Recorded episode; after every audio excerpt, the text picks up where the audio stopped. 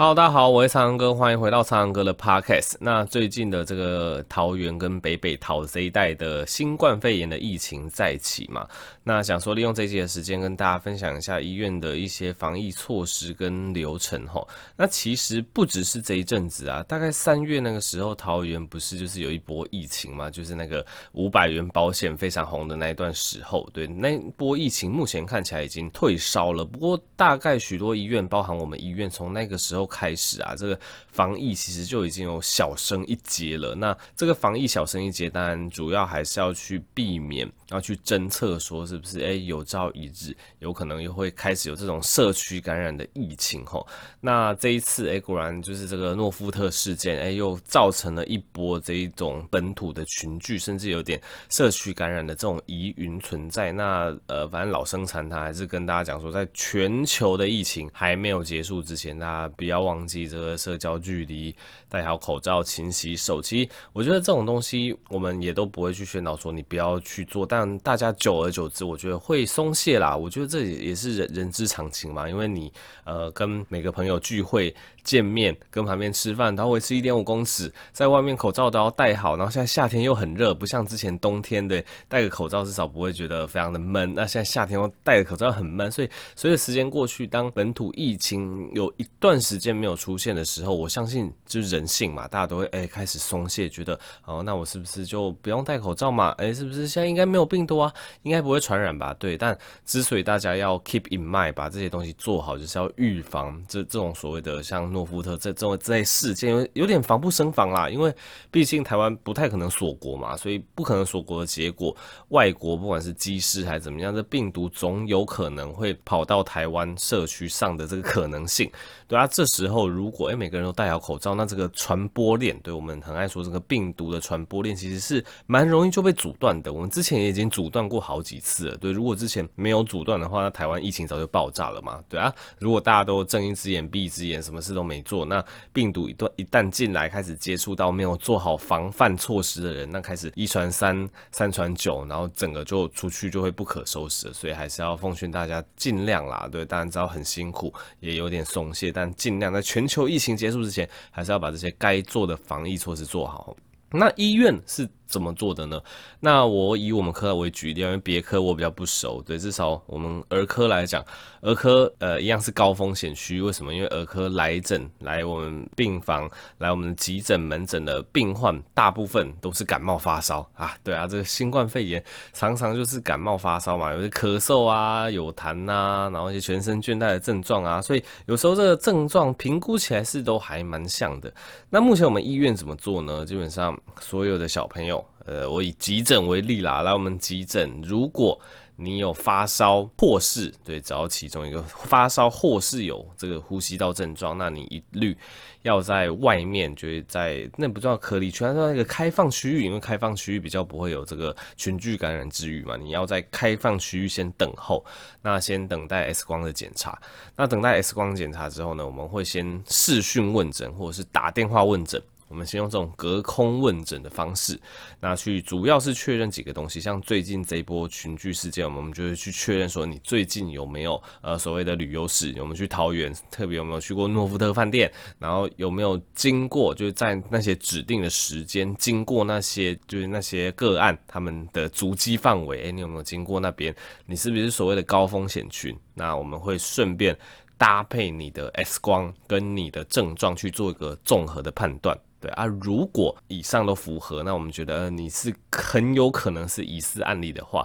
我们会看状况，也不是说有你觉得你是疑似惯例就一定把你关进负压隔离病房还是怎么样，其实是看状况了，因为并不是每个来诊的小朋友或者是来诊的患者都一定需要住院嘛，那症状可轻可重。那如果你符合上述的一些条件，但你症状是轻微的，那我们判断说，诶，其实你还没有到达住院的阶段，对，然后你只。只是单纯的可能需要一些口服药，然后再多观察、多休息的话，那我们就会穿全套隔离衣出去，然后帮你筛一个就是 COVID，就是筛一个的新冠肺炎的筛检，然后筛完之后就是会叮嘱说回家之后吃药，而且基本上就是要待在家里二十四小时内，这个新冠的检验结果出来之前都不能出门，不能跟其他人有任何的接触。对，然后你回家之后，可能也会再收到就是地方的一些政府机关打给你的一些关心电话，有没有好好待在家怎么样？对，如果对面对比较轻症的民众，我们会这么做。啊，如果比较重症的，例如说已经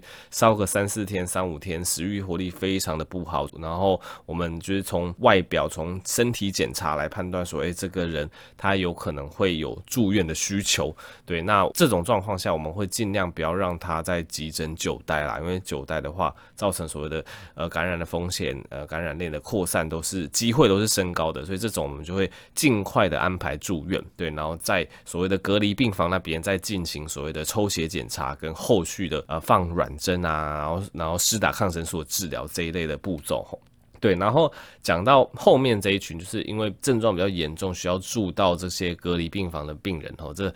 这一类病人的处理起来，其实对护理师来讲，或对我们医生来讲，其实压力都还蛮大的。病人患病人本身被在隔离病房里非常有压力，没有错。他的家属只有一个人能够陪同，而且不能出来，也非常有压力。那对医护人员来讲，压力也非常大。为什么呢？其实。可能被传染，这是其中一个风险。但基本上我们全套防护衣都会穿好啦。当然心中会有这个疑虑没有错，但这是我们必须要做的事情，我们当然是会去做。那我想要提另外一件事情，就是哦，打针真的是非常的困难。对，呃，大人可能就算了，因为其实大人的打针啊，就我们俗称的按 IV，就放软针、抽血，大人大部分的状况都是可以配合的。但小朋友没办法，小朋友大部分的打针、抽血、呃放软针都是需要，就是可能重。多个护理师或有爸爸妈妈在旁边，就帮忙固定着小孩，帮忙固定好他的手，不然他小朋友的血管超级细的，我们针即使一开始进到血管，小朋友就痛，缩一下针就出来了，然后就就打不上，所以小朋友打针是非常非常困难了。那更何况。在这种状况下，我们要穿着全套隔离衣、两层手套、发帽、护目镜，护目镜前面还要放着一一块长长的那个那个叫做，就有点像塑胶纸的东西，对，主要是避免飞沫喷溅。我们要在那么厚的防护状态下去帮小朋友打针，哦，这真是非常非常困难的事情。因为打针不外乎就是你要摸得到血管，或者是看得到血管。对啊，小朋友其实看年纪啊，如果年纪越小的小朋友，我们会用一种东西叫做舌灯，就是一个会发红光的东西去照小朋友的皮肤。那这个舌灯穿透之后，因为血管里面有这个血，这血红素在跑嘛，所以那个红灯是会被这个血管吸收的。所以舌灯一照的结果，小朋友的血管会呈现黑色。对，然后它的其他皮肤会呈现红色，在这种看得到的状况下，我们是可以打针的。那另外一种状况是比较大或者是比较胖的小朋友，那个舌灯是无法穿透的。那这时候我们基本上我们要用摸的，对，摸得到血管，那绑起来嘛，然后有点浮浮的血管，我们就可以打嘛。那你想说，在这种状况下，其实对。穿隔离衣的医护人员来讲非常的困难，因为其实像护理师有时候他们没有办法，或者他们人力不够，也会请我们进去一起打针这样子。然后你想到在那种状况下戴两层手套，根本什么触感都没了啦。对，就算他有微弱的，就是有时候我们会抽动脉血，诶，他的那个脉搏已经很微弱了，你戴了两层手套，什么脉搏都摸不到，然后你还是要。就是盲打这样子，然后那些静脉如果它浮的不够出来，你戴两层手套的状况下，你一样摸不到静脉，那顶多你可能只能用看的。那用看的结果吼，你右手在操作那个针的时候，那也是精细动作，你戴着两层手套，哦，那真是非常的困难。所以我觉得这一波疫情来讲吼，其实。这整个医院的防疫措施，但是做得非常的完善，但对医护人员来讲，真的是哇，挑战性非常的大。那我自己印象比较深刻，主要就是你要去帮这种隔离的小朋友进行打针抽血这一块，真的是挑战性非常的高。那当然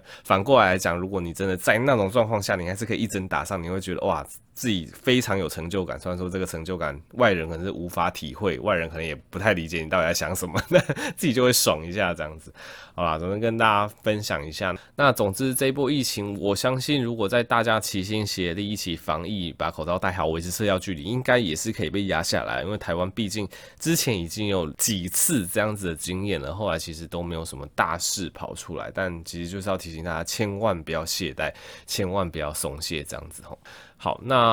讲一下最近啊，我的大事是这个就呃跟这次疫情没有关系啊。总之我最近在看车啦，然后准备买车。那上一集也跟大家提到说，呃，其实我在医院的训练，在今年就就会完成了，因为就是儿科他就是住院三年，住院医师三年这样子，然后就是会考专科，所以我今年会等于是总医师的身份，我会完成这个训练。那之后会有自己的规划，那开始可能会有一些通勤上的需求。啦，所以我最近就是看车，那这个对我来讲也是对，突然发现古埃在在讲房，然后我在讲车这样子，我也是古埃大大的忠实听众。对，然后我对车老实讲不是非常熟悉，我会开，但是。其实之前都没有车过，所以之前不管是去外面玩还是需要车的时候，我都是租车，像呃双北像 iRent，或是之前去呃花莲就租车租到爆，而且租车其实蛮贵的，就是之前去花莲玩，好像一天呃也要接近两千块吧，含保险吧，所以租个四天就就八千，所以租车其实也不便宜。总之我之前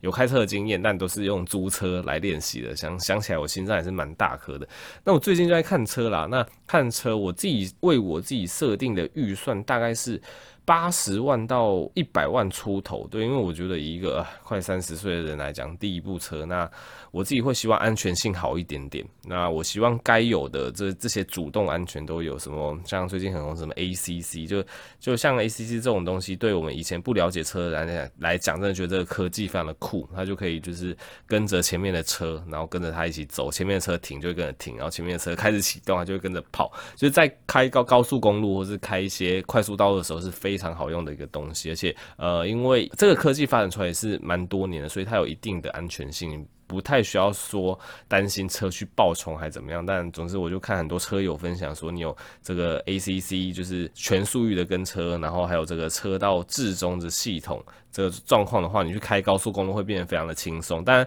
你开的状况下，没有人说你可以把手离开方向盘，或者是你可以在那边滑手机，这其实都是不允许的。就即使你是开启这个 ACC 模式，你还是要手放在方向盘上面，然后你脚还是要放在刹车上面这样子。总之最近就是在看啦，那。也跑了几间车商，然后就觉得觉得非常非常的有趣，就有一些车商的服务就非常的好啊，一进去就冰淇淋可以吃啊，你就可以吃的很开心，然后那边喝红茶喝的很很爽之类的。那有些车商他就给的东西就稍微少一点，他可能就是呃一个清淡的茶或者是咖啡，然后配上一两块饼干这样子，就觉得每间车商的风格不一样啦。那我也去试驾过几台车子，那那试驾车子的心得其实非常有趣。就我开始试驾的时候。我超怕的，我就很怕撞坏别人的车，那我就小心翼翼的开这样子，然后业务就说：“你真的不用那么小心，你就照你平常开车的方式就就好了。”然后我想说，我平平常开车方式就差不多是这样子啊，顶多再快一点，我也不会在那边飙车，好吗？对，以为我是什么人之类的。那总之，业务那个时候就跟我说：“哦，你要试车，你就是油门给他大脚踩下去，冲出去，感受它的马力、扭力之类的。”然后我就照做，就觉得哦，这个感觉还不错的。平常开车没有在这样开的，而且。业务一直在旁边唆使你说你就是大脚给他踩下去，你冲就对了，你就会更敢这样子做，就非常的有趣。然后那个时候在高速公路上体验 ACC 就自动跟车这个功能的时候，哦那个那个业务也也都会跟我说，你你稍微你就稍微放手没关系，我知道你很紧张，你放心，这台车不会冲出去，不会送你上西天，你真的不用 紧张，你就手稍微放开，脚稍微放在刹车上面就好，真的不会有，是真的。然后我一开始真的很紧张，因为你第一次使用那种跟车系统，你想说你要。完全交给电脑去开车，你真的会怕怕的，你很怕就是它会乱开，然后你就去撞墙 之类的。那总之试了几次之后，就觉得哦，这个功能真的是蛮好用的。然后后来去试试了别家，然后就觉得哦，第一次试车之后，现在就很有经验，所以试第二家的时候就二话不说，油门给它踩下去就冲出去了。然后，结果那业务反而有点紧张，就说哦，我看不出来你是没有车的人呢。然后就觉得非常的有趣啊。反正我觉得这个看车试车，其实对我来讲也是一个新的经验啦。那其实对我来讲，这大概就是以后的一个非常必要的通勤工具，所以我就希望说，诶，至少一般的安全，就是我。就至少好像欧洲有一个什么，就是安全规格，至少要五颗星。就我最注重的大概就是安全啦，那那开起来的感觉，那其他就其次啊，就是什么科技啊、帅，这些都是我自己非常喜欢的。那我觉得至少要符合前两项那种感觉，好吧？那以后有更多心得再跟大家分享。那么本期就到这边啦。那喜欢更多医学知识，欢迎订阅我的 Podcast YouTube 方格子，那可以购买我的新书。那我们就下集再见喽，拜拜。